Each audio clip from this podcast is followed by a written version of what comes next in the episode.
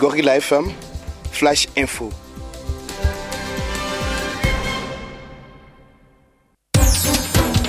Et voilà, merci mesdames et messieurs, bienvenue à suivre euh, ces Flash Info. Commençons par euh, les territoires de Mwenga.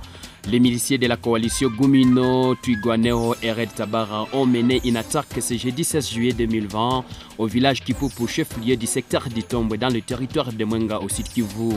Le bilan provisoire de l'attaque est de 5 morts, plusieurs blessés et des maisons selon les sources de la société civile complètement incendiées. L'attaque est survenue à l'aube tout le village était surpris par les personnes tuées et il y a un chef local qui fait état de mort. En l'absence de l'armée, euh, des jeunes organisés en force d'autodéfense ont résisté face aux miliciens et à ses assaillants selon la même source. Toutes les maisons ont été incendiées et celles construites en dire ont été démolies. Ils ont pillé les centres de santé et saccagé les bureaux de l'administratif du secteur. Nous comptons cinq morts, deux femmes, un enfant et deux hommes et quatre blessés. Le chef de la notabilité de Kakuku 1, Shadrach Missinde Muchendwa, est parmi les morts et c'est là les bilans pourraient s'alourdir car nous recherchons encore les femmes et les enfants dispersés dans la brousse.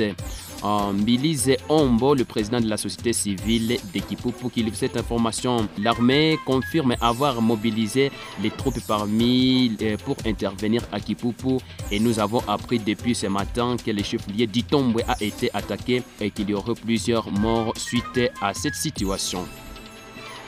Et comme on l'avait annoncé, la circulation de motos est interdite sur toute l'étendue de la province d'ici Kivu au-delà de 22 heures et ne reprend qu'à partir des 6 heures du matin. C'est parmi les décisions prises et d'autres rendues publiques par le ministère provincial de l'Intérieur dans un communiqué de presse rendu public ce jeudi 16 juillet 2020. Loabandji Loasingabo justifie cette décision par une recrudescence de la criminalité urbaine et de certaines agglomérations de la province d'ici Kivu dans des sources concordantes font état d'une utilisation des engins motorisés sans plaque ni document de bord.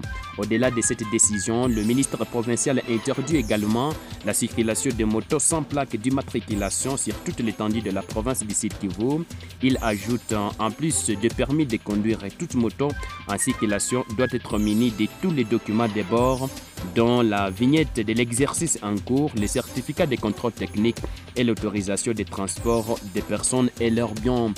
Le contrevenant aux mesures si hautes indiquées sera passible à une amende de 50 000 francs et sa moto sera mise en fourrière en attendant la régularisation. Peut-on lire si ces documents?